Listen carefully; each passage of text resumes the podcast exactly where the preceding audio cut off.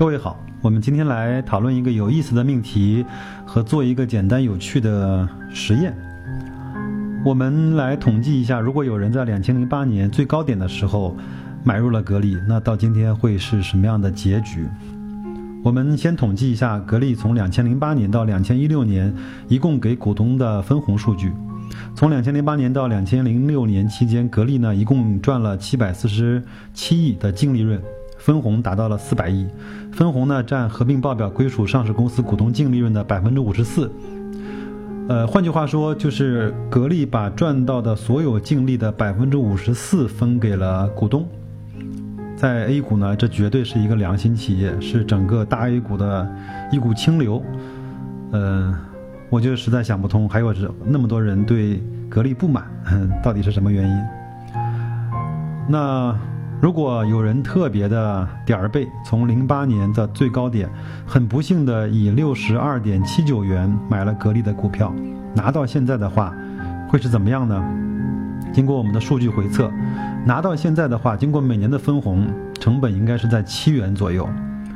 以今天的股价大概三十三块来看，盈利达到了四倍。然而，这仅仅是分红所带来的理论盈利。如果我们把整个分红，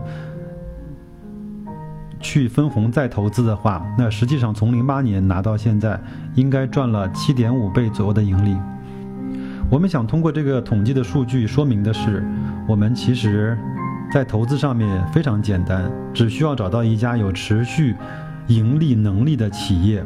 而且这家公司愿意把赚到的净利润很大方的、很慷慨的回报给股东。并且这家公司有相对比较长的盈利的时间和能力，帮助我们呢进行复利滚雪球。我们应该做的是认真分析企业，认真分析它的产品，认真分析它的它的客户群落，认真分析它这个行业，认真分析它的管理能力的提升，而不是专注于 K 线，而不是。被那些新闻、被那些概念所忽悠，这样呢，我们即使是在相对高的估值买到了这个好企业，只要企业能够持续盈利、增长不断、现金流不断，高估值是可以被时间抹平的。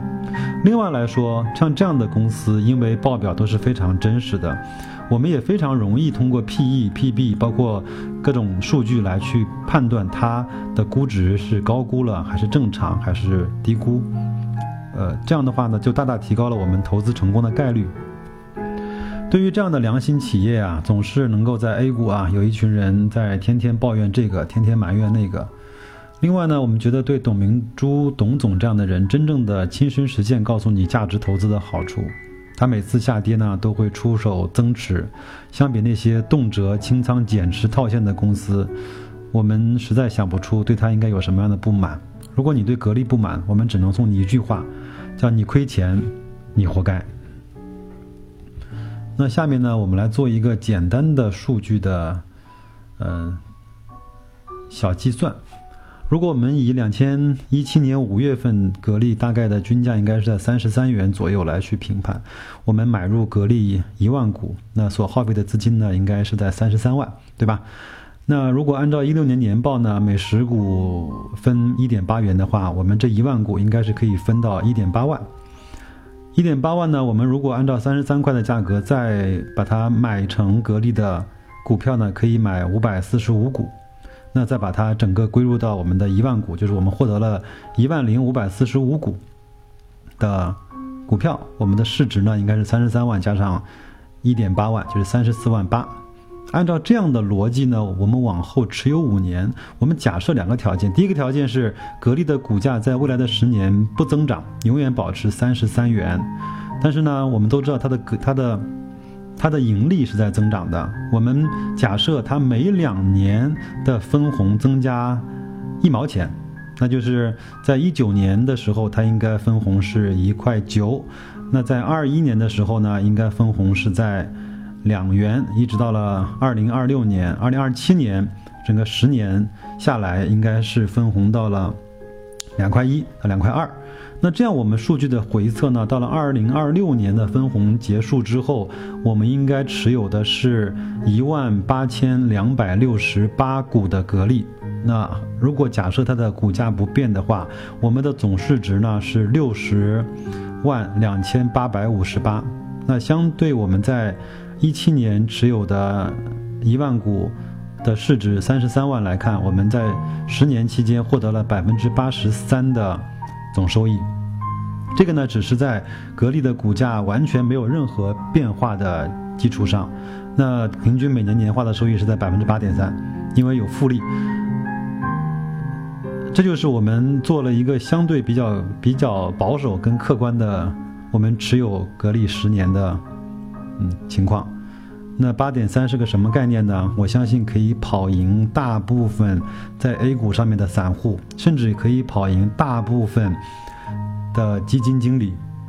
嗯，这就是格力对我们呃复利回报，对我们不断分红的回报。那我相信，如果它在十年期间股价如果上涨的话，我们的市值可能会更高。呃，同样做了一个测算和和回算。那如果它以每年一元钱的速度上涨的话，到了二零二六年，那它的股价应该是在四十三元，我们整体的市值应该是在七十三万，整体的收益是在是在百分之一百二十二，年化应该是在百百分之十二点二。呃。我们还做了一个测算，如果从一七年三十三元的股价，那先下跌五年，每年下跌一元，